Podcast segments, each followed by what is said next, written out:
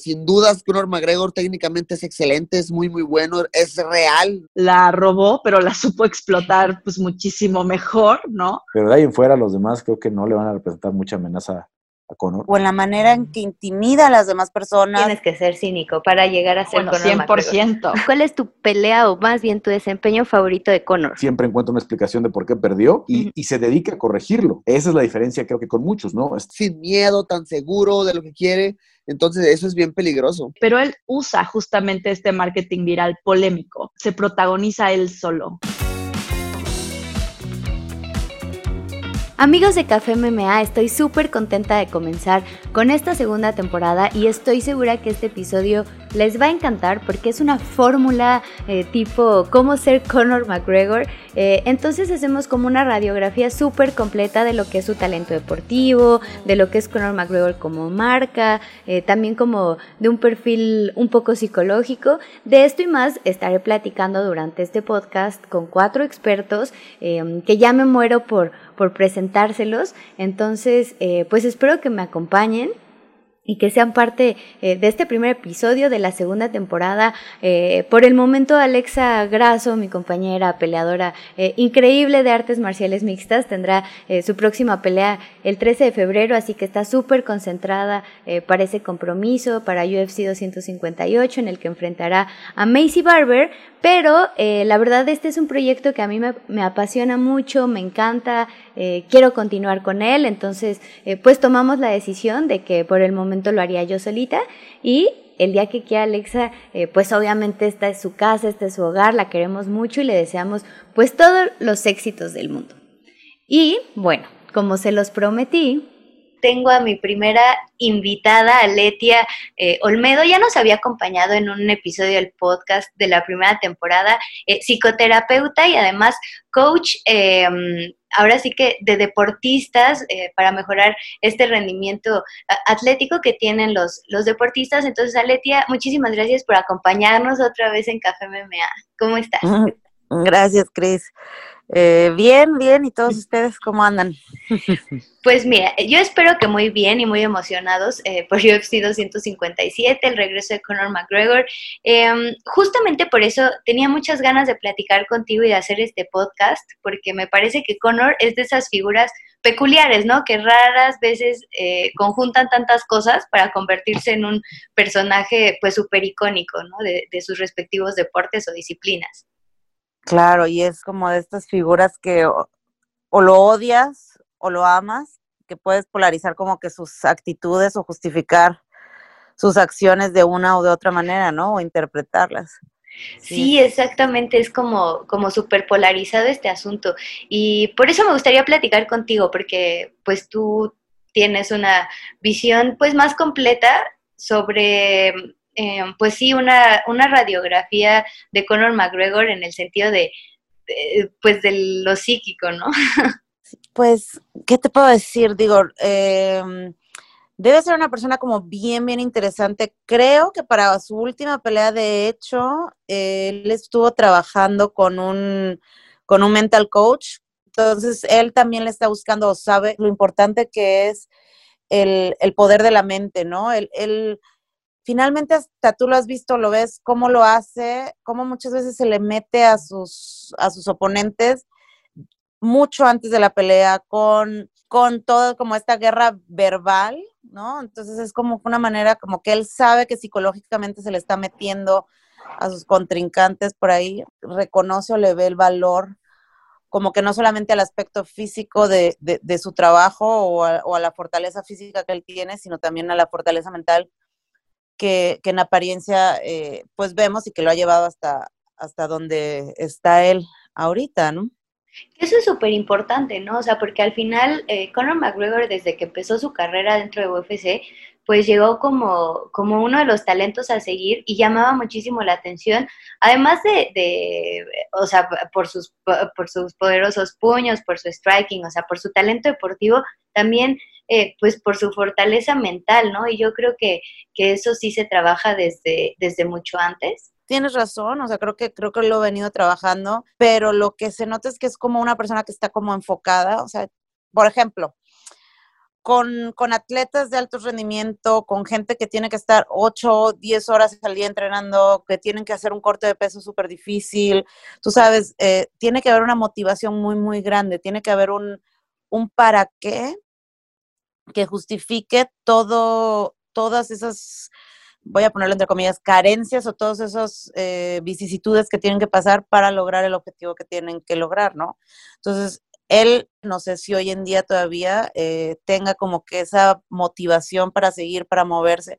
Para algunos es su familia, para otros es eh, pues la cuestión económica, para otros puede ser a lo mejor el amor por el deporte. Cada persona es diferente y, y cada uno es válido. A veces la impresión que a mí me da de manera personal, para él mucho ha sido como que esta parte del orgullo de ahora les voy a demostrar quién soy, ¿sabes? Como un poco el ego de, de que se va a saber mi nombre, de que a lo mejor él, siendo un chavo que venía a lo mejor de muchas carencias, de mucha pobreza, de ser un país eh, pues a lo mejor, al menos ahí en la zona de la isla, ¿no? De Gran Bretaña, pues ser irlandés a lo mejor no es como lo mejor visto. Por ahí es donde yo le veo que fue su motivación, ese ego de, de, de van a ver quién soy yo y que pues ahora también por eso se muestra con un ego muy grande, muy histriónico, digamos. O sea, ahora que lo mencionas, eh, creo que tienes mucha razón en el sentido de, de que todo el tiempo te está repitiendo, o sea, que él es Conor McGregor, que él, eh, que él fue, que a lo mejor eh, pasó por pobreza, que él empezó desde cero, pero todo el tiempo te está intentando demostrar que ahora tiene muchísimas cosas y muchísimo dinero. Eh, por ejemplo, todo lo que postea en redes sociales, ¿no? De la ropa que utiliza, de los relojes así súper caros, del alcohol que toma. Eh, para UFC 257, de hecho, llegó a Abu Dhabi en un yate porque estaba en Dubai y entonces llegó en el yate eh, haciendo yoga, meditando, eh, no quiso que lo recogieran en el aeropuerto.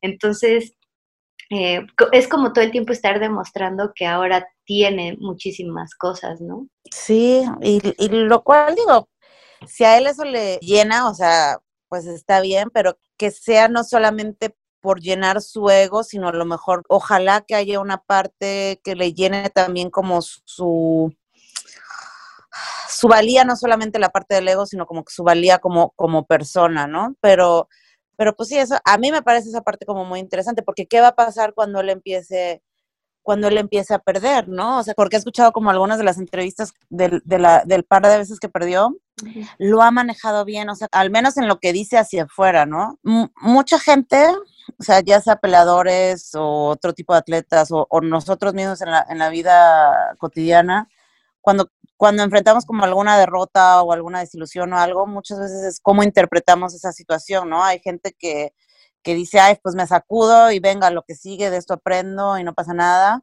Hay gente que, que lo interpreta a lo mejor de una manera más fatalista, de, híjole, yo no puedo, yo no valgo, yo no sé, ¿no? Como que lo generalizan y se, como que se culpan.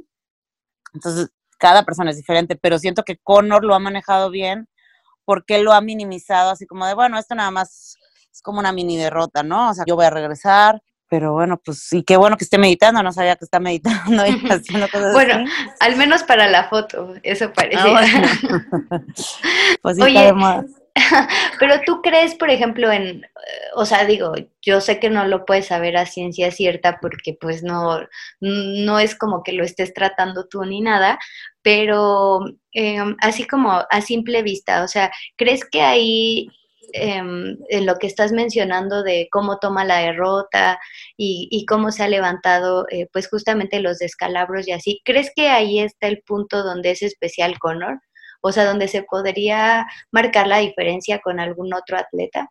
Acuérdate que mucho en la vida es cómo nos contamos o nos reinterpretamos o nos vemos a nosotros mismos, ¿no? Entonces, si la historia que él se está contando a sí mismo es de yo puedo, yo soy grande, yo crezco, yo me levanto, dándole ese tipo de sentido a su vida, quizás sí esté marcando alguna diferencia en los logros que hace o en las negociaciones que hace o en la manera en que intimida a las demás personas, no solamente dentro del octágono, ¿no? Sino quizá afuera en sus contratos, eh, en, en, su día a día. Eh, acuérdate que mucho de cómo nos ven los demás es lo que estamos proyectando nosotros. La creencia de que nosotros tenemos sobre nosotros mismos es cómo nos proyectamos hacia el otro, ¿no? Quizás ha sido parte ese de como de su éxito, esa certeza que se cuenta, que se crea a sí mismo, que se la vende a los demás o que nos las vende a nosotros también, porque vamos a estar viendo la pelea seguramente.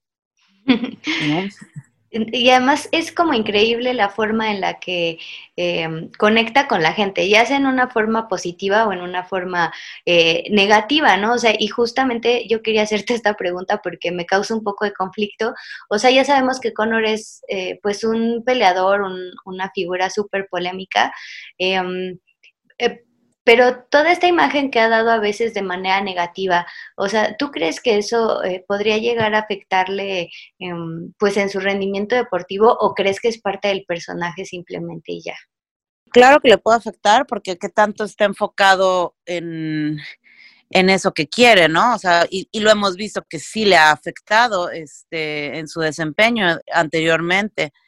Eh, porque su atención está un poco más dispersa, porque a lo mejor no está tan enfocado en, las cuestiones de la pelea, porque a lo mejor no tiene tanta hambre, entre comillas, ¿no? Como para seguir eh, eh, peleando o entrenando o aprendiendo. Porque también creo que también ese es como un error que todos podemos cometer cuando sentimos que ya sabemos todo, ahí es donde la regamos porque pues no, realmente es que no sabemos todo, ¿no? O esa actitud que tiene puede ser como un arma de dos filos, ¿no? Si no tienes claro qué es lo que quieres y si te vas solamente hacia la parte material, ¿sabes? Y cuando tu sueño ya se diluye por cuestiones materiales y no hay como llenadera, digamos, o sea, el seguir, el seguir, el estar enfocado en, lo que esté haciendo, pues a lo mejor por ahí se diluye un poco del trabajo que, que haga, ¿no? O, o, en algún momento decida parar o cambiar de giro o qué sé yo. Sí, como, que también está la cuestión de, encontrar el equilibrio, ¿no? Pero digo, a mi manera de ver las cosas, creo que en un personaje como él eh, es difícil, porque justamente por eso o lo amas o lo odias, o sea, porque no hay mm. equilibrio. Fíjate que eso que se, se me hace muy interesante, porque él nos vende una imagen de lo que es Connor, ¿no? Y, y, a lo mejor si ves desde la parte mercadológica o desde la parte del negocio, o sea, él como marca, él se sabe y él se ha vendido como lo como esa marca, ¿no? Como qué tanto él en su vida diaria sea así o sepa que esa es sola la imagen y, este, y siga jugando el juego por porque es muy buen empresario y sabe que de ahí va a sacar dinero, ¿no? Y que pueda mantener el balance por el otro lado, pues sería como muy inteligente de su parte, ¿no? Pero o han sucedido cosas o escándalos o así que no demuestran que tenga ese balance o que no ha tenido ese balance. Cualquiera de nosotros en cualquier momento de nuestra vida, pues no estamos completamente ecuánimes, ¿no? Tenemos subidas y, y, y bajadas y estando en el nivel que él tiene, con tanto poder, es como difícil mantener el equilibrio. Pues la verdad está súper interesante como esto que nos platicas, Aletia. A mí me gustaría eh, pues que nos compartieras tus redes sociales para que la gente eh, te busque, te siga y pues vea toda esta parte eh, de lo importante que es como el entrenamiento mental para los deportistas, ¿no? Sí, mi Instagram es aletiaop, A-L-E-T-H-I-A-O-P, y mi Facebook es exactamente el mismo. Por ahí estoy posteando de repente como que videos o audios o meditaciones o, como artículos, no solamente para el deporte, pero finalmente creo que la parte mental en el ámbito deportivo es tan importante como la parte física. ¿no? Y lo hemos visto en Connor también. Aletia, muchísimas gracias eh, pues por acompañarnos y por eh, esta visualización rápida pero muy concreta de Connor. Eh, yo lo resumiría como hay que tener una confianza brutal para, para llegar a, ser alguien como Conor McGregor. Y creo que también es de estos personajes polémicos en los que cuesta muchísimo trabajo eh, encontrar cierto equilibrio, ¿no? Yo lo resumiría así. Sí, sí, completamente de acuerdo. Pues muchísimas gracias, Aletia, por acompañarnos una vez más en Café MMA. Pues nada, gracias a ti, Cris. Para continuar con esta fórmula para ser Conor McGregor, eh, invité a Jonuen Rivera que es una especialista en marketing, em, desarrollo de marca y bueno, todas estas cuestiones que tienen que ver eh, pues en torno, valga la redundancia, en marketing. Entonces, muchísimas gracias por acompañarme. Eh, Junuen, ¿cómo estás? Gracias. Hola Cris, muy contenta de estar aquí finalmente en este podcast. Ya le traía ganas, entonces muchísimas gracias por incluirme y pues venga, vamos a hablar de lo importante. Oye, pues como tú dices, UFC 257, ya me cansé de repetirlo durante todo el podcast, pero tengo muchas ganas de que vean esa, esa pelea. Yo creo que, que va a estar buena la función en general, pero eh, pues el regreso de Conor McGregor siempre va a dar de qué hablar, ¿no? Entonces, en esta parte vamos a platicar justamente sobre lo que es Conor McGregor como marca, como marketing y pues le doy la palabra a nuestra experta de hoy.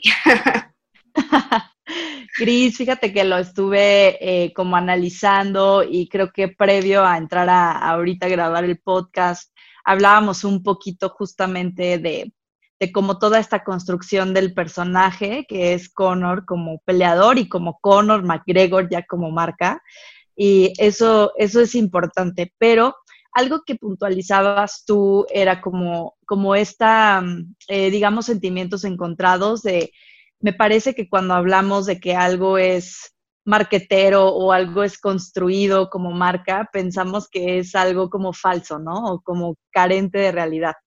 Y creo que la primera pregunta que podríamos contestar, y creo que esto es algo en el que me vas a poder ayudar tú a contestar, es, ¿realmente Conor McGregor es un buen peleador o no, ¿no? O sea, sí o no. Entonces, desde lo que yo veo y mi poco conocimiento de, UFC a comparación tuyo, obviamente, es que yo creo que sí, ¿no? Que sí es un buen peleador. Y, pues podríamos enumerar sus logros, ¿no? O sea, eh, fue, eh, ha tenido como el knockout más rápido en una pelea por el título, eh, unificó el campeonato este peso pluma de UFC, varios como reconocimientos por performance de la noche, ¿no? O sea, como que realmente eh, yo contestaría esta pregunta como que sí es un buen peleador y pues eso no se puede construir en marketing, Chris. Eso, eso sí no, o sea, el talento y como la habilidad natural que tiene él, pues para el tema de artes marciales mixtas, pues sí es algo que él en su vida construyó, ¿no? Ahora bien, que pues a partir de ese talento y que es algo súper marquetero, eso sí, que el talento se monetice 100%. Y Connor lo ha hecho y lo ha hecho bastante, bastante bien, ¿no? No, y, y, creo que aquí las dos partes se ven beneficiadas, ¿no? O sea, tanto Conor McGregor porque ha ganado muchísimo dinero, pero creo que también pues la empresa, ¿no? O sea, UFC porque al final mm, pues nadie vende pay-per-views como él, ha roto muchísimos récords, o sea, les ha hecho ganar muchísimo dinero, entonces creo que también pues eso influye porque a lo mejor em, a veces Conor McGregor se comporta de cierta manera que a otro peleador no le permitirías, ¿no? Exacto. Y desde el, desde el punto de vista de marketing, él eh, te lo comparto, usa una estrategia que yo te decía, es como eh, realmente este, una reliquia, ¿no? En la historia del marketing. Eh, y es eh, este tipo de marketing viral. Y hay varios tipos, ¿no? está el marketing viral de rumor, ¿no? Y él particularmente usa uno que de hecho lo podemos ver en otros personajes también que lo han usado recientemente, como Donald Trump, por ejemplo, pero él usa justamente este marketing viral polémico. Entonces, yo creo que cuando pensamos en Conor McGregor, además de sí pensar eh, luego, luego como en el tema UFC, ¿no? Y peleador, pensamos como en todas estas polémicas que ha tenido a lo largo de, su carrera, ¿no? Sobre todo en su carrera.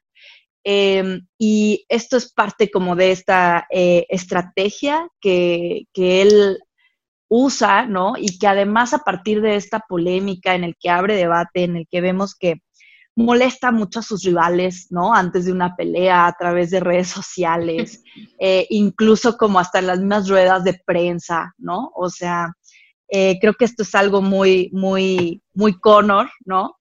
Em, pues es parte como de abrir siempre como este debate y pues de básicamente basándonos desde la polémica que él ocasiona, eh, pues tener más alcance, o sea, y posicionarse más como este personaje que a través de esta estrategia, pues ha creado, ¿no? Porque como yo te decía al principio, yo creo que Conor McGregor ya por sí solo el nombre está muy bien posicionado, ¿sabes? O sea, sí se relaciona obviamente con el tema UFC, pero la verdad es que ya, o sea, se protagoniza él solo. Tú mencionas Conor McGregor a una persona que no está em, eh, involucrada en UFC o que no es tan fan de las artes marciales mixtas, pero van a saber quién es Conor. 100%, Chris. Yo platico mucho esto. Tú sabes que yo trabajé en los gimnasios de la UFC y yo lo primero que cuando vi esa oferta de trabajo pensé en Conor McGregor, o sea, fue lo primero que me vino a la mente. O sea, y pensar en Conor McGregor, pensé como, te digo, en esta construcción del personaje y parte de la construcción del personaje que, le ha, que se ha hecho él solo y que le ha creado también su equipo. Yo me acuerdo de él por su historia de amor que tiene, ¿no? Como súper monógamo con esta chica que además este, pues estuvo con él desde sus inicios y pues no se ha separado, ¿no? Entonces, te vas dando cuenta de cómo hay como cierta construcción del personaje por su estilo de vida que va abriendo audiencias, ¿no? Que de mucho va de eso el, el, tema de marketing, ¿no? Entonces, a lo mejor justo yo no era una consumidora de, de peleas de UFC, ¿no? Pero a lo mejor sí soy consumidora de ese tipo de contenido de este, historia de amor y ya sabes, ¿no? Entonces, pues de alguna otra forma siempre ha conseguido como abrir estas nuevas audiencias, incluso nuevas generaciones, porque bueno, vaya, Connor ya tiene su, su, trayectoria, ¿no? Sus años, eh, pero aún así sigue, sigue estando en la mente de las personas, ¿no? Incluso de, como te decía, de las nuevas, de las nuevas generaciones. Y creo que eso lo ha hecho un, un personaje súper icónico. Y, y, tener justamente como esta parte icónica es vuelvo a lo mismo, parte como de esta construcción de marca, como él de, nombre de Conor McGregor. Y creo que una de las cosas que podemos eh, siempre relacionar con él es su entrada al octágono, ¿no? O sea, creo que es súper icónica, que por ahí estaba leyendo que, que, no creas que es de su autoría, creo que la, la robó, pero la supo explotar pues muchísimo mejor, ¿no? Y yo hoy en día incluso uso stickers de esa entrada, ¿no? Para poner en mis stories en Instagram. Eh, y es súper icónica y se ha vuelto y se le ha achacado, digamos, esa, esa entrada a Conor McGregor, ¿no? ¿Y qué habla esa entrada? Pues un poco también como de su, de su personalidad, de este personaje justamente construido, ¿no? O sea, eh, entonces, pues todos estos pequeños detalles son los que a nivel marketing y marca, pues se, vuelven monetizables, Cris. ¿Por qué? Porque pues eso ayuda, por ejemplo, al merchandising, que es como toda esta parte de, de ropa, de, de, y lo vemos en sus patrocinadores. O sea, es más, él ni siquiera necesita los ingresos que le dejan las peleas de UFC. O sea, si somos realmente honestos, lo hace como para permanecer todavía como, como en, como en la mente y en este ambiente que fue como donde se desarrolló y donde se ha desarrollado. Pero él incluso tiene su, propio su propia marca de whisky, que vuelvo a lo mismo, es parte del personaje que se ha construido, que Conor McGregor, pues, es este típico irlandés, ¿no? Pelirrojo, medio prepotente, este, y pues un irlandés siempre trae chupe, ¿no? O sea, trae el tema del whisky o de la cerveza y tan, tan está construido también su personaje y lo ha sabido monetizar que pues tiene su, su marca de whisky y también hace colaboraciones con grandes diseñadores de moda para el tema de ropa, ¿no? Y de trajes. O sea, Conor ha sido un personaje que se ha sabido monetizar y que sabe usar hoy en día también eh, pues al tema de la UFC como parte de esta marca, pero ya para él, ¿sabes? Es como yo, es como yo lo veo y lo podría percibir. Oye, pero por ejemplo, sí me gustaría preguntarte, a mí, em, como lo mencionaba, sí me parece un peleador con muchísimo talento, o sea, yo creo que es muy difícil como volver a encontrar eh, un peleador que, que, junte pues estas características que dices y que además sea súper talentoso, o sea, como que sí le demuestre pues en el ámbito deportivo, ¿no? Pero a mí lo que me brinca un poco cuando, cuando dices del, pues de las cosas que hace como para llamar la atención y todo eso, em, cuando iba a pelear contra Floyd Mayweather en, en, boxeo, yo me acuerdo de las conferencias de prensa y llegaba así con atuendos súper estrafalarios, llegaba una hora y media tarde y, ¿sabes? O sea, como, como toda esta cuestión y con, y con unas este, capas así como de rey. Eh, bueno, o sea, como súper estrafalario el asunto. Eh, y eso lo entiendo, o sea, está bien. Pero, por ejemplo, pues estas demandas, o sea, que, que, le han hecho, o sea, las acusaciones eh, de violación, de acoso sexual, el pegarle a una persona de la tercera edad en un bar, em, todas estas cosas tan negativas, o sea, realmente se podrían traducir a algo positivo, o sea, porque por más que hablen de ti, pues tampoco creo que, que sea bueno, que, o sea, que hablen de esa manera, o sea, no te afecta más de lo que... Ajá. Hay un mal dicho, Cris, bueno, mal porque pues aquí estaríamos justamente, creo que entrando en una discusión en lo que es bueno y malo, ¿no? Desde la perspectiva de sociedad, este, pero no hay mala publicidad. O sea, y eso es una realidad. Y el claro ejemplo más reciente que se hizo presidente de Estados Unidos, pues fue Donald Trump hizo exactamente lo mismo, ¿no? O sea, es un personaje polémico que ni siquiera tuvo necesidad de invertir en medios de comunicación como televisión, radio y otros medios de alcance masivo, sino usó por Twitter y no pagaba por publicidad, porque simplemente fue tan polémico que todos los medios usaban sus palabras para viralizarlo.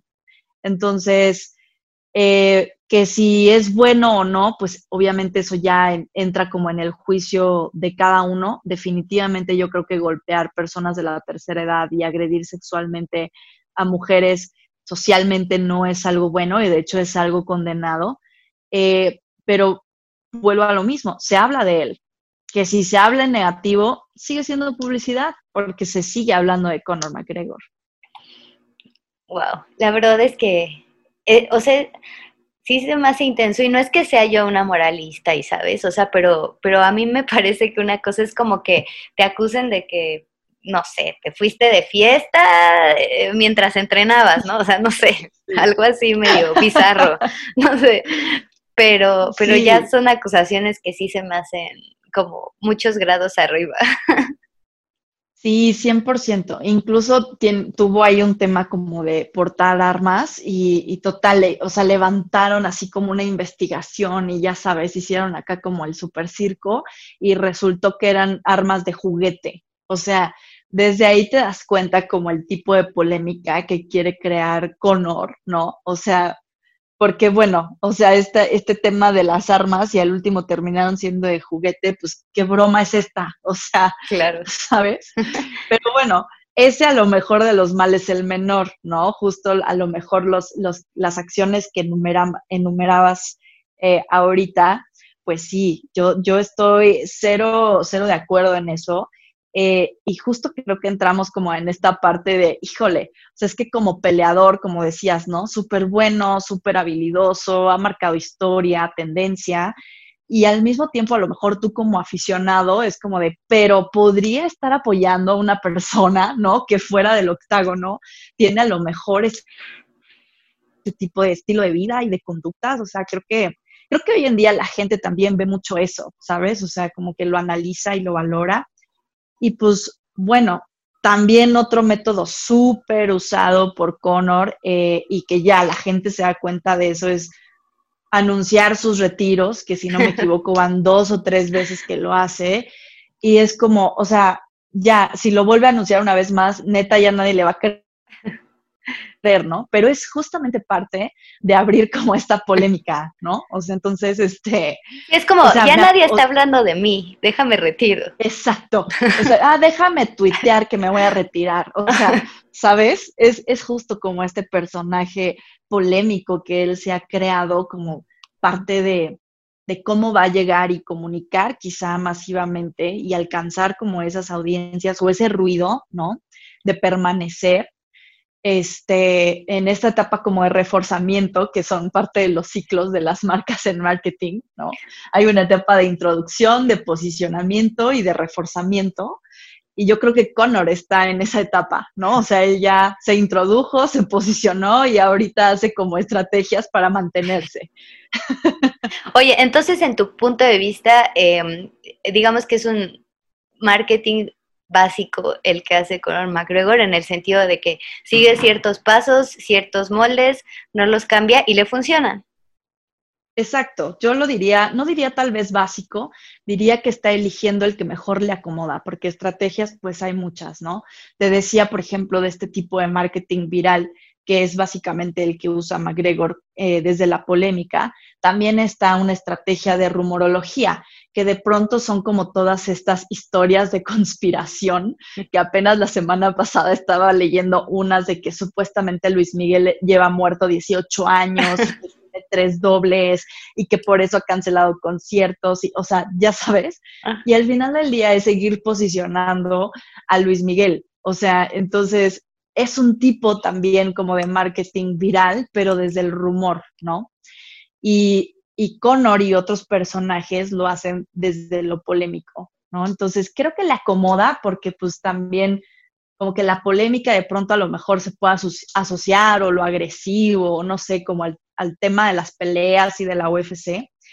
Eh, y creo que en su momento, pues, lo supo aprovechar muy bien y pues ya se quedó con eso, ¿no? Que sabe que le funciona y que pues yo creo que en, cierto punto le gusta, ¿sabes? O sea, como que no se siente mal con el hecho de ser juzgado por golpear a alguien de la tercera edad, por ejemplo o sea, que pueda tener como cierto, pues hasta cinismo, ¿sabes?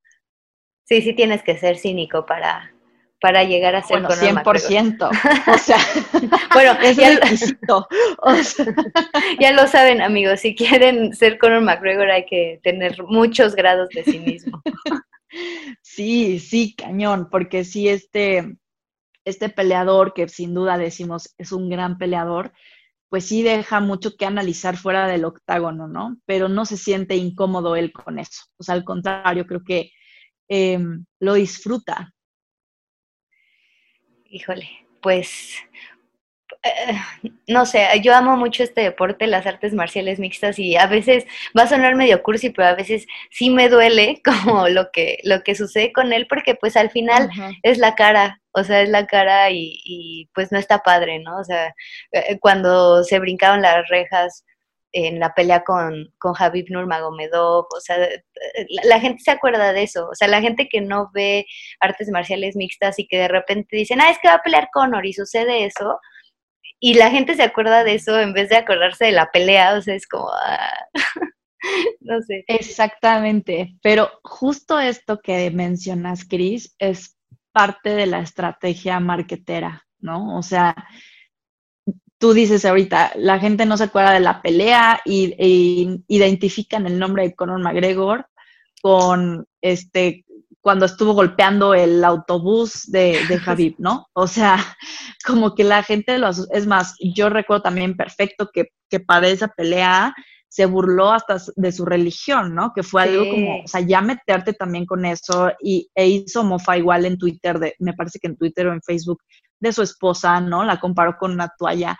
O sea, como que ese tipo de cosas, eh, te digo, usa cualquier recurso de entrada como para molestar a sus rivales y se pone en personaje, porque una de las cosas que más eh, se han analizado de Connor, por ejemplo, es el tema también de su lenguaje corporal y que, crea este personaje irlandés, ¿no? O sea, bueno, es irlandés, pero se pone, ¿sabes? Como en ese papel eh, irlandés y es súper diferente escuchar a Conor McGregor fuera de una entrevista, por ejemplo, en una rueda de prensa o así, este, eh, previo al careo, hablando como súper bien, ¿no? Hasta un inglés súper americanizado, y de pronto ya lo ves en su papel de, peleador, de el irlandés peleador, y, e incluso marca más el acento, ¿no? El acento irlandés. Entonces, eso habla justo de cómo se ha creado ese personaje y se pone en ese personaje cuando está o cuando tiene que estar, ¿no? Wow. Oye, Junuan, pues muchísimas gracias como por esta radiografía que nos hiciste muy marquetera de Conor McGregor. Este, pues para que también no le crean todo, todo, todo lo que hace, también está en personaje. Así es, querido nombre. Pues gracias a ti, la verdad, a mí me encanta siempre como analizar estos temas. Me gusta la UFC. Vamos a, esperar esta pelea ahora. Vamos a ver qué pasa. Vamos a estar pendientes a ver si saca alguna polémica este hombre.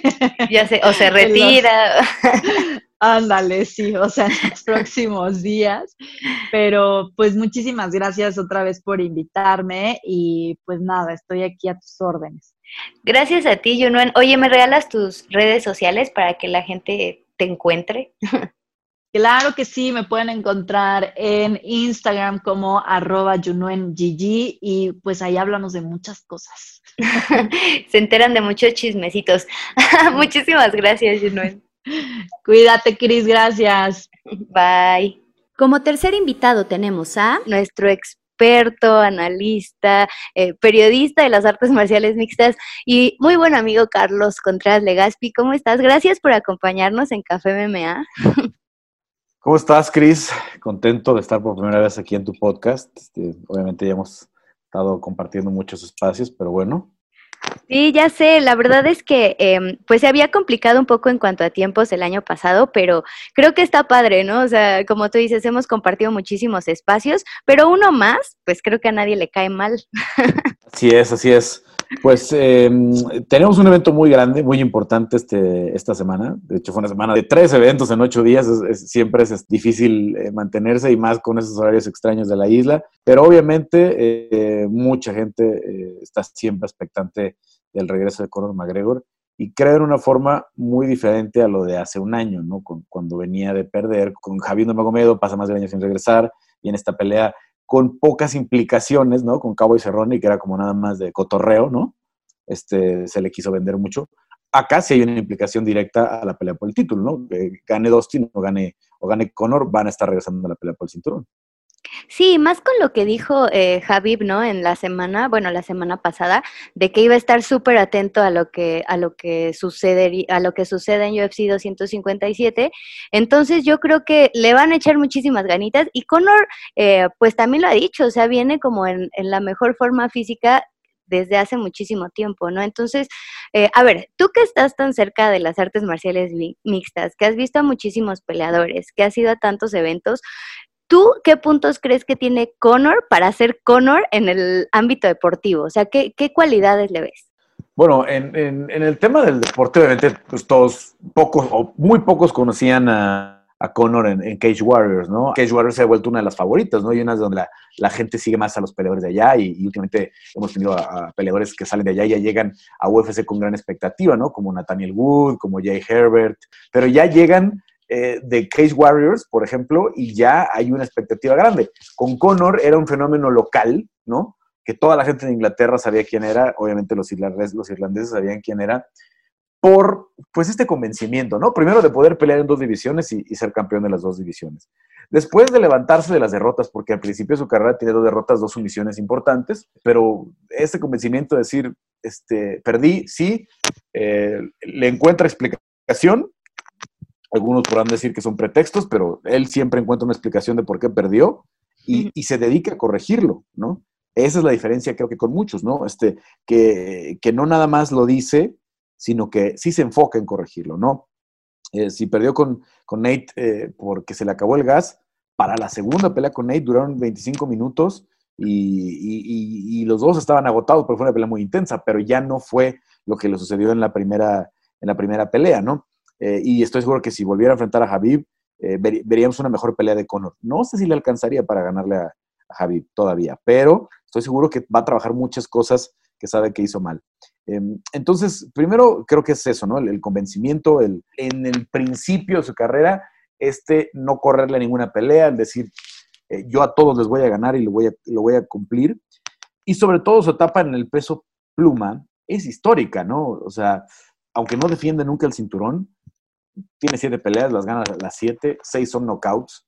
Y el único que le llegó a la, a la decisión, el único que lo logró alargar hasta la decisión, los de 15 minutos, fue Jerome Max Holloway, que ya sabemos que es inmoqueable, ¿no?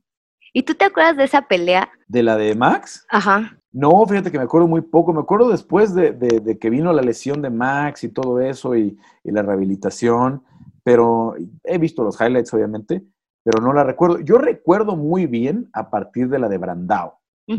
La de Brandao fue cuando ya logró llevar a, Irlanda el UFC, este, y como ya era estelar y todo este asunto. Eh, esa es la primera que, recuerdo así ya como de, estar ya completamente envuelto en el fenómeno de Conor. Sí, fíjate que yo tampoco me acordaba de, la pelea con Max Holloway. Mil veces he escrito cosas de Conor, eh, ya sabes, o sea, previas y artículos y, y lo que sea. Y, y como que no la tenía presente. Hasta ahora eh, que pues ya hice como una radiografía más a profundidad, dije, sí es cierto, o sea, ellos pelearon y de hecho fue la última eh, derrota que tuvo Max Holloway, o sea, antes de... de, la racha. Exacto, de esa racha súper ganadora y de la derrota contra Dustin Poirier, pues fue la última derrota de, de Max Holloway y me parece que de ahí él también pues toma ese impulso, ¿no? O sea, y después yo estuve en UFC 178 y tampoco me acordaba que me había tocado esa primera pelea entre Conor y, Dustin Poirier. yo de ahí es de donde me acuerdo que me empecé a fijar muchísimo en Conor. Y bueno, después ya vino como todo, todo el boom, ¿no? Em, ¿Tú crees que Conor es de esos peleadores? Porque hay, hay, muchos atletas que uno los marca como únicos, ¿no? Por personalidad, por talento.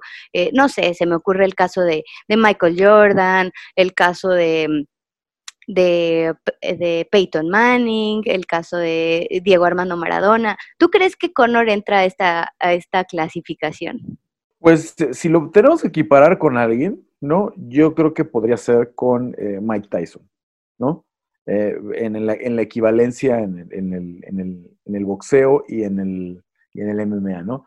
Tal vez con Maradona por todo lo que hay alrededor de él. Y, y mira que ha tenido suerte Conor o mucho dinero, eh, para no acabar en la cárcel, ¿no? Con, todas las acusaciones que ha tenido, con todos los problemas que ha tenido en los últimos años. Y, a Tyson sí le pasó, ¿no? Tyson sí, eh, la justicia de Estados Unidos lo llevó a la cárcel en un momento muy importante de su carrera, pero eh, ese era el fenómeno de Tyson. No es el mejor peso completo de la historia, pero sí es la primera referencia cuando piensas en alguien espectacular en el peso completo del box, ¿no?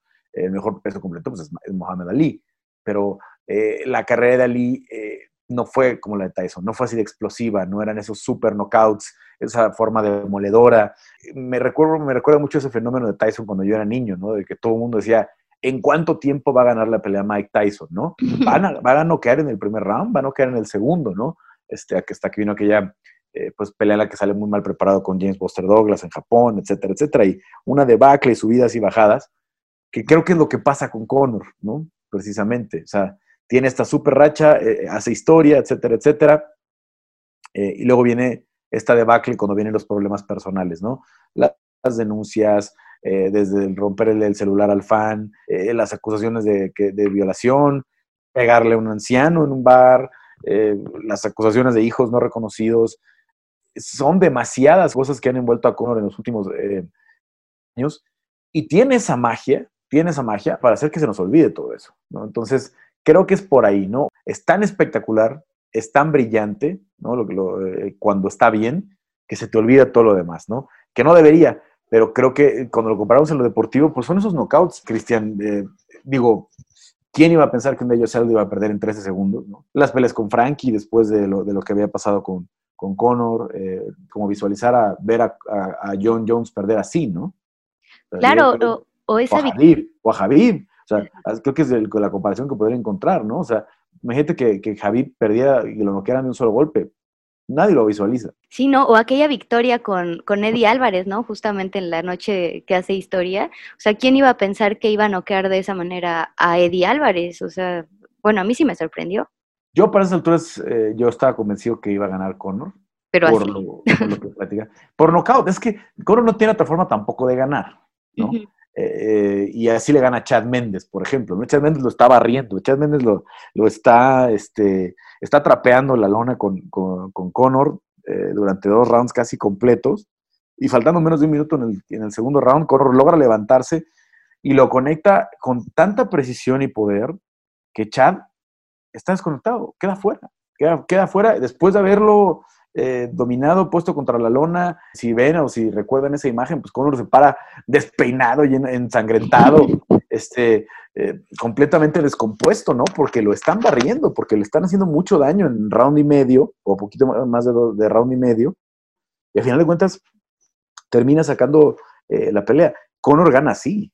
Conor gana por nocaut. Lo que pasa es que lo que se nos olvidó, ¿no? Fue tanto tiempo de la pelea de Eddie hasta la pelea de Cowboy, que se nos olvidó, se nos olvidó que así es la, la forma en la que gana Conor. Por ejemplo, Max Holloway, hoy estamos todos embelesados con el volumen de Max Holloway, con la cantidad de golpes que conecta Max Holloway, los récords que rompe, 400 y tantos golpes le dio a, a Calvin Cater.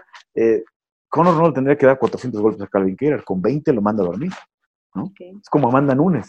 Por ejemplo, mucha gente cuando yo publicaba por ahí en mis redes el, récord de, Irene Aldana, que está entre los mejores de, récord de golpes significativos, las mejores de defensa de derribo. Eh, bueno, lo que pasa es que Irene eh, tiene que golpear mucho, ¿no? Eh, es su estilo y así gana sus peleas. Bueno, Amanda no necesita eso, Amanda trae un ladrillo en la mano, ¿no? Amanda, a lo mejor con 10 golpes bien conectados, te va a desconectar, como desconectó a Cyborg, como desconectó a Ronda, ¿no? Probablemente las dos mejores peleadoras en la historia detrás de ella. Entonces, em, creo que es lo de Conor. Pasa tanto de, de 205, que es cuando le gana hacia Eddie, a, a 246, este, eh, literal 41 eventos de pay-per-view, que no, no, se nos olvida que así gana Conor, ¿no? A Cowboy también, o sea, todo el mundo empieza a justificar, ese Cowboy esto, es que Cowboy el otro, ya está viejo, acabado. No, es que Conor tiene una precisión y un poder muy pocas veces visto en el MMA, el propio Javier Méndez, el coach de Javid, lo dijo, el único que nos ha ganado un round y ha hecho daño y nos ha preocupado es Conor, ¿no? Eh, lo dijo antes de la pelea de Justin, ¿no? Diciendo, bueno, esperamos que eh, Justin sea competencia casi tan dura como Conor o, más dura, pero de momento, si tuviéramos que escoger al más peligroso, el más peligroso ha sido eh, Conor, ¿no? Para, para Javid. Entonces, yo creo que se nos olvida eso de Conor, que tiene una guardia muy impredecible, ¿no? Muy lateral, ¿no? Por más zurdo que sea, no, no son así los zurdos, ¿no? No era así, por pensar en, zurdos de 170 peligrosos, eh, no, es así, no es así Kelvin Gastelum, no es así John Hendricks. El zurdo de Conor es muy difícil de descifrar. Trajo elementos nuevos al MMA que, que al principio eran ridículos, ¿no? Como el, el, asunto del movimiento, de traer un coche de movimiento, ¿no? De movilidad, de, de, evitar que te peguen, de, de, hacer impredecible de dónde van a salir tus golpes, y eso le ha ayudado mucho, ¿no? Además, tiene mucha pegada, tiene mucha precisión, ¿no? La izquierda es poderosísima y muy precisa, ¿no? Josaldo le pega uno de los golpes más fuertes que tiene el, boxeador en su repertorio o el peleador de MMA, que es el, el 3, ¿no? El gancho de izquierda en la, en, la 100. Ese, ese golpe normalmente te puede mandar a dormir, ¿no? Se dan un solo golpe cada uno. Este, el de, el de José es el, gancho en la izquierda, en la mera 100, y lo corta en la ceja. Corta a Conor. En, ese, en ese poquito que duró la pelea, en ese único intercambio donde se conectan. Y Conor le pega apenas un, cruzadito, pero directo en la mandíbula. ¿no? Entra donde tiene que entrar, en el botón. ¿no? Yo sé que has conectado, Conor sigue de pie. Entonces, es, la precisión, es la velocidad, no tanto el poder, ¿no? Porque como digo, no, lo vamos a ver demoler a los rivales, no lo vamos a ver así como cuando Caín Velázquez eh, dejaba a Bigfoot Silva o a, Junior Dos Santos, a Brock Lesnar, ¿no? No necesita eso. Eh, Conor no, no, no, no necesita eso. Necesita muy pocos golpes para finalizar, nada más falta, ¿no? Que los pueda, que los pueda conectar. Hay estilos muy elusivos como el de Nate Díaz que se le complicaron muchísimo.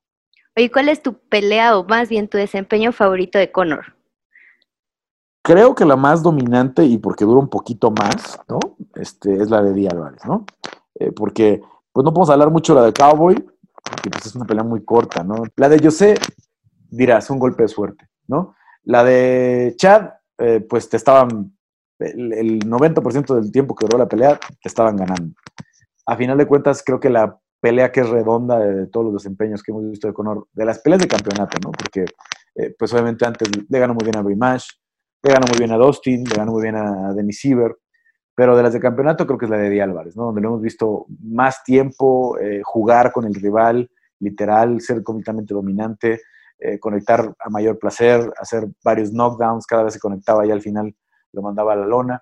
Creo que la de Eddie Álvarez tendría que ser la mejor y además pues es la, la más importante en su carrera, la más histórica, ¿no? Es cuando se queda con el segundo cinturón el, el, y hace, ya es algo que no había hecho nada antes, ¿no? nadie antes, tener los dos cinturones al mismo tiempo. Sí, esa noche de UFC 205 cuando, cuando hace historia. Creo que yo también eh, le pondría ahí como su mejor desempeño o mi desempeño favorito hablando de Conor McGregor. Oye, Carlos, y finalmente, ¿tú sí crees que para UFC 257 eh, Conor va a mostrar esa gran versión, esa versión que ha presumido, eh, que ha dicho que va a volver a tener enfrente de, Dustin Poirier? Creo que sí vamos a ver al Mystic Mac. Eh, creo que sí vamos a ver otra vez a Conor eh, con toda la intención de ganar rápido. No sé si pueda, ¿no? Si Dustin, eh, Dustin lleva un buen rato trabajando con Jorge Masvidal y estoy seguro que los dos tienen ahí a, a Conor en la cabeza desde ese rato. Entonces, sí lo deben estar estudiando, sí deben hacer una estrategia muy diferente a lo que hace eh, Dustin Poirier.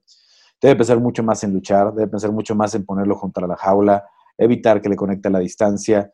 Eh, si sale a pelear como peleó con, con, Dan Hooker, lo van a destruir en un minuto y medio. Entonces, si le planta en el centro eh, del, del, octágono a ver quién, de, de, qué cuero salen más correas, va a perder y feo. Wow, pues la verdad es que yo, sí estoy emocionada por esta pelea. Eh, es una pelea que tengo muchísimas ganas de ver. Dustin Poirier se ha convertido en mis peleadores eh, favoritos por los desempeños que ha tenido. Entonces, eh, no sé, ahí hay que ponerle, hay que apostarle unos taquitos o algo así. Bueno, si quieres, si quieres, si quieres, digo, la verdad es que eh, Dustin es, es, innegable que es un muy buen peso ligero, ¿no? Este, pero cuando yo creo que se le fue la carrera a Dustin con esa guillotina de la que salió Javi. Ese era su momento de ser el, el el más grande, era su momento de ser el campeón, aprovechó una oportunidad, ¿no? ¿Por qué le gana el cinturón ese interino? A alguien que ni siquiera era campeón de la división, que ni siquiera era de la división, ¿no? Sí. Que es Max Holloway, ¿no? Creo que tiene que ser una pelea mucho menos vistosa de lo que esperamos para que gane Dustin. Y si sale a querer dar show, se va a exponer demasiado, ¿no? Se va a exponer demasiado. Hay tanto ruido alrededor de Conor que se nos olvida lo bueno que es, ¿no? La verdad, lo que, lo que hizo él en el peso pluma es espectacular. Y el camino todavía que puede tener por recorrer en el ligero, creo que también nos va a dejar cosas muy, muy, muy interesantes. ¿eh? Sin Javid, sin Javid, creo que ni, ni Justin, ni Dustin, ni Tony, eh, probablemente Charles por el buen juego de piso y Jiu-Jitsu que Oliveira no, ahí sí creo que él no sería nada tonto Charles, pero de ahí en fuera los demás creo que no le van a representar mucha amenaza a Conor, con excepción de Javid. Bueno, pues ahí está la opinión eh, de Carlos. Muchísimas gracias por acompañarnos eh, y pues a estar, hay, hay, que mantener de cerca eh, todos estos puntos, lo que mencionas, pues de que se nos ha olvidado, ¿no? Lo bueno que es Conor McGregor y por algo, por algo hizo historia, por algo fue doble campeón, por algo ha revolucionado también la forma de ver el deporte de las artes marciales mixtas. Entonces, pues muchísimas gracias por acompañarlos, por acompañarnos, Carlos. Pues muy bien, eh, gracias Cris y pues nos, eh, nos, vemos muy pronto. Platicamos mañana y pasado y pasado. Oye, eh, finalmente, ¿cómo te encontramos en redes sociales? Arroba Gaspi en Instagram y en Twitter y MMA por Carlos Contreras Legaspi en el Facebook, también ahí se pueden suscribir al, al ahí encuentran mucho contenido del podcast que se pueden suscribir también en todas las plataformas donde hay podcast. Pues ya lo saben, la verdad es que vale la pena ese contenido, entonces a suscribirse y pues un abrazo Carlos, muchas gracias. Abrazo Cris. Y amigos de Café MMA, la parte que más me emociona, eh, porque nos acompaña Brandon Moreno, eh, peleador mexicano, 125 libras, contendiente a ese, a ese cinturón de peso mosca. Brandon, muchísimas gracias por aceptar nuestra invitación. Ya habías estado en Café MMA, pero me encanta que estés otra vez con nosotros. Olis, Cris, ya sé, no, no, me, no, me han, no, me, han, invitado de nuevo. Dije, no, no, les gustó la entrevista. Dije, no, no di lo mejor de mí. no, pero sabíamos que estabas ocupado preparando pues esa, esa importante pelea, ¿no? Por el cinturón. Entonces, eh, mejor te desca dejamos descansar un ratito y ahorita sí ya nos ponemos a, a echar bien el chisme, como nos gusta. el chisme es por lo que se mueve el mundo, Cris. chisme el is my chisme... passion. Sí, definitivamente sí. Oye, Brandon, em, pues yo quería platicar contigo ahora que viene UFC 257, eh, pues sobre Conor McGregor, ¿no? O sea, la verdad es que es un fenómeno en el amplio sentido de la palabra, porque lo que ha conseguido como peleador, además de tener muchísimo talento deportivo, eh, pues es una personalidad de las artes marciales mixtas, del deporte en general, y pues, pues nos guste o no nos guste, pues es una cara eh, súper reconocida del deporte, ¿no? Entonces, eh, pues yo quería saber tu opinión como peleador, pues qué es lo que piensas de la figura de Conor McGregor.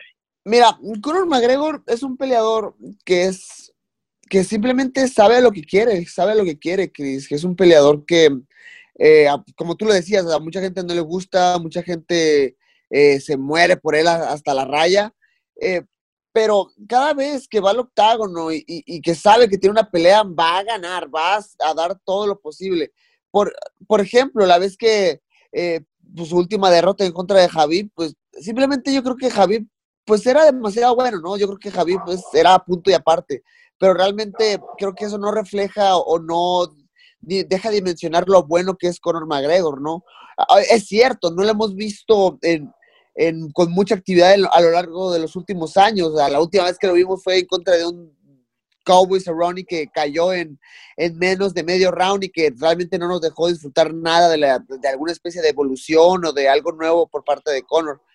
Pero, no sé, Conor, eh, me encanta la manera en la cual es tan inteligente, pero tan seguro de sí mismo, que contagia de, de esa seguridad y que muchas veces eh, no permite a su oponente que se desarrolle como él quisiera, ¿no? Porque ve al tipo de enfrente de él tan sin miedo, tan seguro de lo que quiere, entonces eso es bien peligroso. Oye, Brandon, y, y, bueno, o sea, eh, esto en cuestiones como, como técnicas y como peleador, ¿no? Porque además yo creo, yo soy de la idea, o sea, que, uno puede construir muchos personajes, o sea, tener pues cierta personalidad o vestirte de cierta manera o atacar con el trash talk así a, tus oponentes.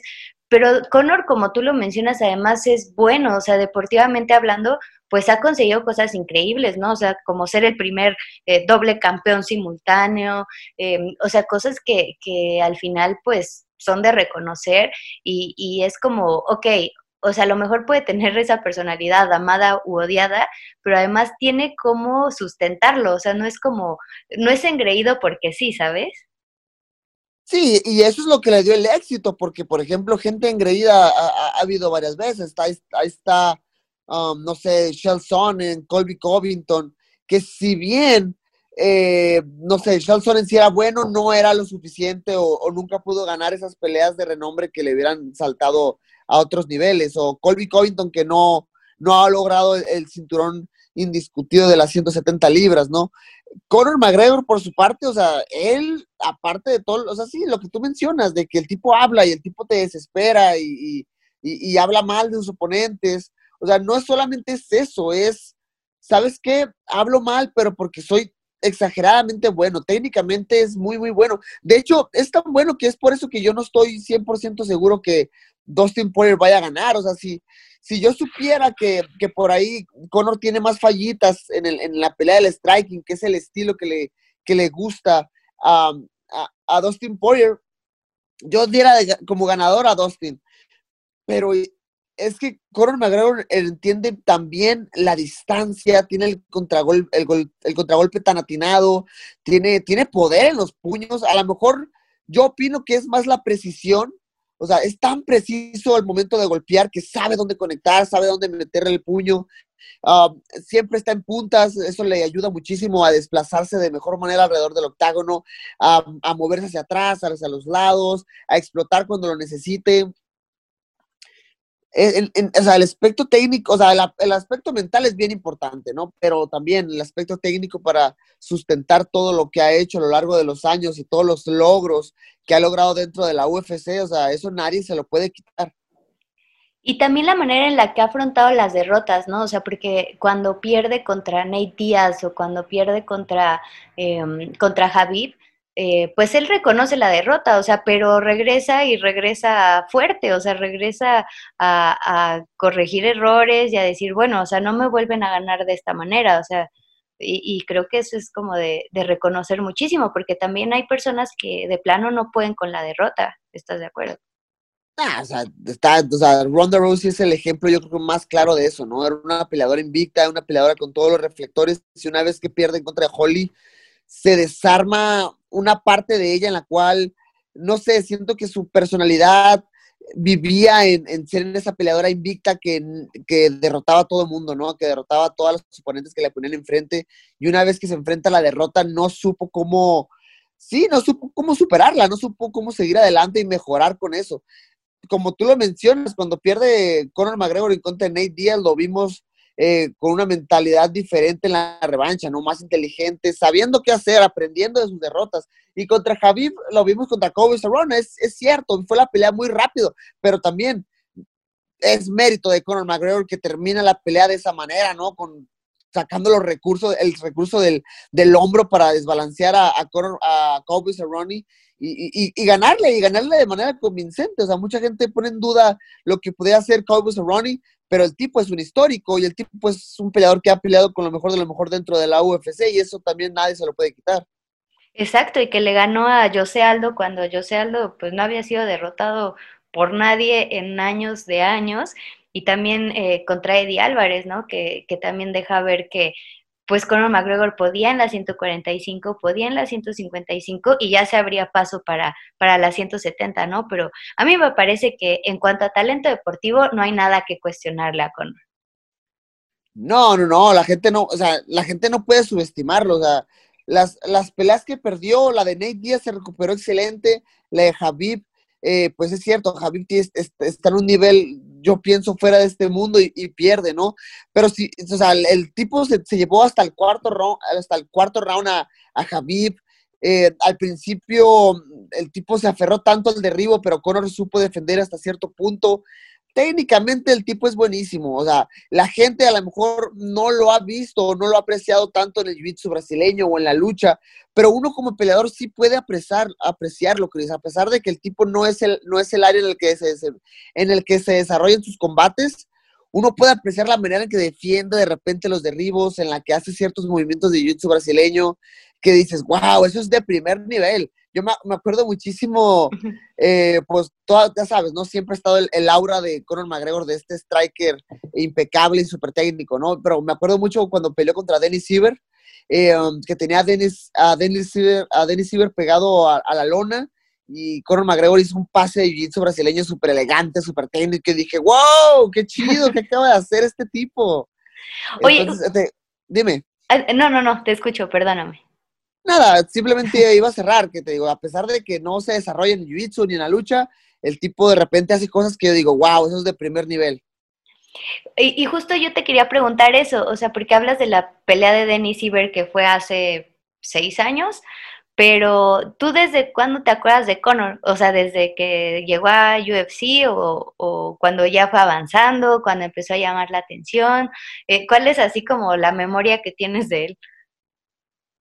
De mi primera memoria de él, recuerdo que, que noqueó a, Diego Brandao, porque recuerdo que Diego Brandao estuvo con nosotros en, en Jackson's MMA, él, entrenaba, él entrenaba ahí cuando estábamos en el programa de desarrollo, entonces e, él iba a pelear contra pues Conor McGregor y no man, lo acabaron de una manera impresionante, el tipo agarra el micrófono, empieza a hablar, dijo, órale, ¿qué onda con este tipo? Y de ahí ya empecé a saber de, de Conor McGregor. Ya. Oye, y yo sé que eres un peleador y lo has dicho muchísimas veces, que no te gusta como, eh, pues este intercambio de palabras, o sea, el trash talk, pues realmente eh, no te gusta, o sea, has señalado que te gusta, pues hablar dentro del octágono, ¿no? Y, y pasó también con, con Figueiredo y, y en esta última pelea. ¿Tú qué piensas eh, de peleadores que tienen una personalidad justo con, como la de Conor, o sea, que le gusta calentar demasiado los combates, a veces en exceso, pero ¿tú qué piensas al respecto? Mira, Cris, mira, yo te voy a ser súper sincero, o sea, Conor McGregor no es una persona que me caiga del todo bien, porque como tú lo mencionas, es como mi, mi lado opuesto, ¿no? Es lo contrario a mí, como maneja su vida personal, como maneja eh, como lleva las peleas, hablando mal de, las, de sus oponentes, te digo, yo personalmente es algo que no me, no me encanta, es algo que yo, a mí no me gusta y, por ese lado a mí yo no lo, no, no me llevo bien con esa idea. técnicamente lo llevo perfectamente. ¿Qué pienso de cómo maneja las peleas, de su trash talk? O sea, a pesar de que a mí no me gusta, es innegable el éxito y la manera tan inteligente en, lo, en em, la forma que, como lo hace, ¿no? O sea, se mira que el tipo estudia al rival, o sea, no manches, o sea, yo, yo me imagino a Conor McGregor, el, me imagino que el tipo tiene una conferencia de prensa el 20 de febrero, un ejemplo, o sea, yo lo veo dos semanas, tres semanas antes investigando de su rival, investigando qué onda con, si ha tenido por ahí problemitas, algún escandalito por ahí. O sea, yo me, yo me imagino así en la computadora checando y estudiando qué va a decir. O sea, el, tipo es inteligente y el tipo hace que se te olvide eh, eh, a veces el, el, plan de juego, ¿no? O sea, José Aldo, yo pierdo, yo pienso que perdió por la cabeza, o sea, él perdió desde el momento en el que se fue ese gira de medios con Conor McGregor, o sea, el tipo ya ahí había perdido. Sí, se le metió a la cabeza. Yo también, eh, fíjate que también me da esa impresión de que casi casi tiene un manualito así de cómo lastimar a la otra persona eh, con palabras, ¿no? Eh, en serio. No, no lo daría ni poquito. tiene como, como su agencia ahí investigando en Facebook, ¿no? O sea, como, como de, los problemas. Qué locura, saca a managers, a compañeros, investigando al, rival a ver qué rollo. Exacto, está cañón. ¿Tú estás de acuerdo como en, en esta cuestión de algunos eh, deportistas que trabajan muchísimo con su marketing, ya sea como de la manera positiva o de la manera negativa, pero que construyen personajes pues para ganar más dinero, para vender más, para ser peleadores pues que llamen la atención y justamente, o sea, no por nada Conor es el que vende más pay-per-views, ¿no? O sea, ¿tú estás de acuerdo en eso como, como deportista o cuál es tu opinión? híjole, tienes una buena pregunta. ¿Estoy de acuerdo o no? mira, yo creo que estoy de acuerdo siempre acabo como sea, siempre y cuando eh, se lleve de una manera, no sé, no sé, correcta, ¿no? Igual mi opinión no cuenta en nada y, no sirve de nada. O sea, cada quien hace el personaje y cada quien hace lo que le, le funciona y, yo, yo siempre digo que nada es personal. nunca nada es personal, entonces cuando yo me enfrento, por ejemplo, o sea, el claro ejemplo es Figueredo, que él se ha formado un personaje de, de un tipo malo, de un tipo que se quiere vestir bien como sea, como él cree que se viste bien, eh, que habla, que dice que te va a noquear y que te va a someter en el primer asalto. O sea, al final del día, si él piensa que le funciona, está bien. O sea, yo creo que mi respuesta final sería que, pues estoy de acuerdo, ¿no? A lo mejor yo tengo un marketing que, al, que, o sea, que realmente no inició de esa manera. O sea, yo tengo un marketing en el cual quiero ser una persona eh, educada, quiero ser una persona contenta, que la gente se identifique conmigo, bla, bla, bla. Te digo, no fue intencional, pero poco a poco se, fue dando y está chido, ¿no? Más porque es mi personalidad y es algo que transmito de una manera orgánica y natural.